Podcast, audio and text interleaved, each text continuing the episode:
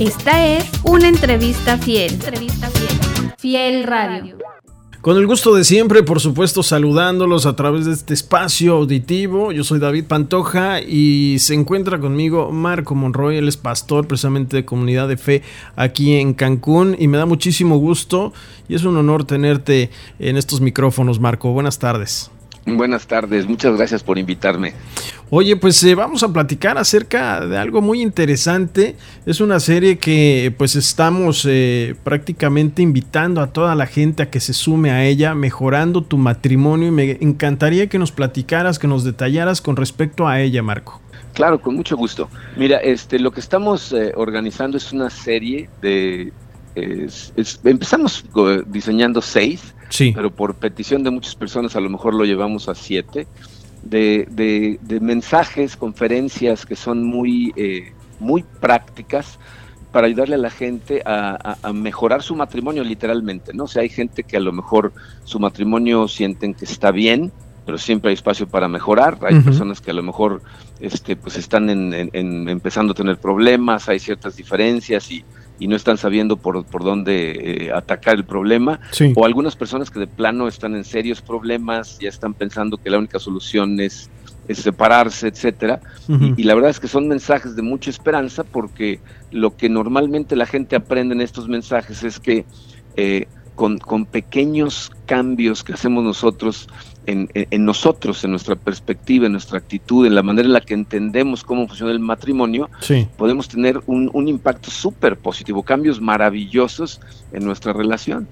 Tenemos que, eso es lo que estamos haciendo. Claro, tenemos que empezar a trabajar en nosotros mismos, ¿verdad? Para poder, eh, eh, pues ahora sí que dar lo mejor de nosotros a los demás. E, efectivamente, mira, precisamente una de las, de las cosas más interesantes acerca de las relaciones humanas es que eh, cada vez que yo platico con, personas, cuando, cuando me piden consejería, cuando, cuando tengo charlas con algunas personas tomándome un café, mucha gente lo, prácticamente lo que me pregunta es, ¿cómo le hago para cambiar a mi pareja? ¿no? Eh, o sea, ¿cómo, lo convenzo de que cambie su actitud? ¿Cómo le hago para que ya no haga esto o aquello? ¿no? O sea, en otras palabras están diciendo, ¿cómo trabajo en el otro?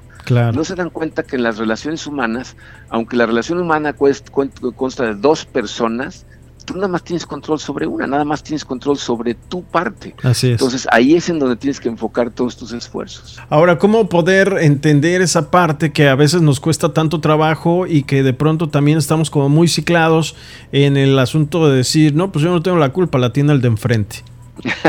sí, bueno, Mira, normalmente eh, eh, en nuestras relaciones eh, el, problema son, bueno, hay varios problemas, ¿no? Hay varias situaciones que se dan en el matrimonio.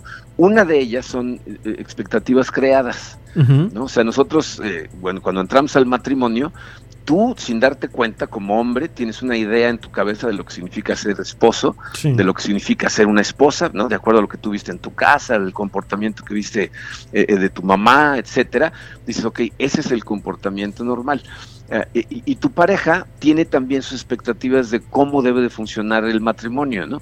y, lo que no nos damos cuenta es cuando entramos al matrimonio, es raro el matrimonio que antes de iniciar aclaran eh, así con toda transparencia las expectativas que tienen del otro lado, ¿no? Entonces, claro, obviamente eh, cuando, cuando empieza a haber problemas, pues muchas veces las parejas lo que hacen es decir, no, pues es que tú tienes la culpa porque se supone que los esposos hacen esto y tú no lo estás haciendo. Claro. Entonces, pues claro, es más fácil ver los problemas eh, eh, que, nos causan los demás que, los que causamos nosotros, ¿no? O sea, el ver el comportamiento equivocado de la otra persona que, que, notar los nuestros propios. Entonces sí, es muy común que pensemos siempre que el otro tiene la culpa. ¿no? Claro, en esta serie de Mejorando tu matrimonio, ¿cómo es que las personas que eh, estamos eh, precisamente dentro de unas relaciones que podemos aprender a hacer estos eh, grandes cambios dentro de lo que es nuestra persona para poder darle lo mejor al de, al de enfrente? Mira, primero este, vamos a empezar estudiando en la serie cuáles son los, los pilares que, que, forman, o sea, que, causan que un matrimonio se sostenga. Sí. ¿no? O sea, la pregunta que mucha gente se hace es, o sea, ¿de verdad será posible mantenerte enamorado de una persona a largo plazo? Y, la realidad es que, que sí, que sí, sí, es, sí es posible, ¿no? Este, pero simplemente... Eh, eh, necesitas conocer precisamente cuáles son las cosas que hacen del matrimonio algo sólido y, y, trabajar en esos pilares. Entonces, lo primero que vamos a hacer es hablar acerca de los pilares básicos, vamos a hablar acerca de cuáles son las necesidades más profundas de los esposos, cuáles son las necesidades de las esposas. Generalmente las necesidades de ambos entran en un contraste que, causa problemas. Eh, por ejemplo, eh, una de las necesidades eh, más profundas de, los hombres es la necesidad de satisfacción sexual. Sí. Y una de las necesidades más profundas de las mujeres es la necesidad de sentirse amada. Así es. Y, y los hombros confundimos la necesidad de ella de sentirse amada con nuestra necesidad de satisfacer esas relaciones sexuales. Creemos que es lo mismo. Exactamente, pensamos que es lo mismo. Entonces, pues obviamente cuando confundimos eso, creamos un problema, porque ellas lo que necesitan es sentirse amadas todo el tiempo. Sí. La manera en que le hablas, la manera en que la tratas, los detalles que tienes para con ella, etcétera. Eh, eso es lo que ella está esperando y eso crea una atmósfera en donde ella obviamente siente ganas de tener relaciones sexuales con su pareja. Claro. Entonces eh, empezamos a tener un ciclo vicioso cuando el hombre preocupado por, por otras cosas que no tienen que ver con su esposa, deja de darle ese amor y esa atención. Y entonces ella empieza a sentirse no amada y obviamente pues menos ganas tiene de tener relaciones sexuales con su marido, ¿no? Claro. Eh, pero son, la verdad es que son muchas cosas, o sea, por eso vamos a tener tantos mensajes, porque sí, la verdad, hace falta analizar muchas situaciones. Eh, eh, por ejemplo, una de las diferencias que más problemas causan en el matrimonio es la manera en que los hombres y las mujeres enfrentamos la vida en general. Sí. Para los hombres, la vida es una serie de objetivos a cumplir. Para las mujeres, eh, son relaciones que, resolver o que mantener. Entonces tú como hombre, todo lo que ves en la vida son objetivos que tienes que cumplir, no cosas que tienes que hacer pero las mujeres no lo ven así. Entonces, cuando un hombre conoce a una mujer que le interesa eh, y la empieza a perseguir, para, para el hombre es un objetivo a perseguir. Y por lo tanto le pone toda su atención a esa mujer. Es una tarea de conquista, ¿no? La conoce, claro, no está preocupado por ella, quiere saber qué cosas le interesan, la escucha para, para obtener información que pueda utilizar para ganarse su corazón. y, y, esa persecución a la mujer lo que le hace sentir es, este hombre me ama, o sea, a este hombre le interesa, me hace sentir la persona más importante del mundo, con esta persona quiero estar. Y entonces, cuando se realiza la relación, el hombre consigue que la mujer acepte casarse con él, en el momento en que se casan, algo internamente marca una marquita así que, ¡pum!, objetivo cumplido, y entonces eh, empezamos a buscar otro objetivo que generalmente tiene que ver con proveer. Sí. ¿no? Entonces empezamos a decir, ok, ¿cómo voy a proveer para esta mujer con la que me casé? Y más si empieza a tener hijos, ¿no? Claro. Y entonces no te das cuenta como hombre que al tú, según tú, estás persiguiendo a otro objetivo que le muestra amor a tu pareja, porque estás trabajando para proveer. Pero para tu pareja, el hecho de que ya no le pongas la misma atención, que no la escuches de la misma forma, que no estés al pendiente de sus necesidades y de sus sueños y de sus debilidades y de sus miedos, lo que le hace sentir es, ya no me ama. Se traduce en otra cosa totalmente distinta. Totalmente distinta. Y, y por eso muchas veces cuando platico con las parejas, eh, las mujeres su frustración es, es que no me ama, no, no, no me muestra amor. Y la queja del hombre es, es que no importa cuánto hago por ella. Claro, no, ve, no ve lo, que estoy haciendo. Así es. Y entonces, pues tristemente, eh, se están hablando en un idioma de amor que no, que no entienden. y hasta que no los haces ver esas cosas, el hombre puede hacer ciertos cambios y la mujer ciertos cambios también. Y entonces la relación empieza a funcionar muchísimo mejor. Ahorita hablaste de algo bien importante, la palabra amor, pero insistimos mucho. El asunto del amor creo que debe de venir desde adentro para poderlo compartir, ¿no es así?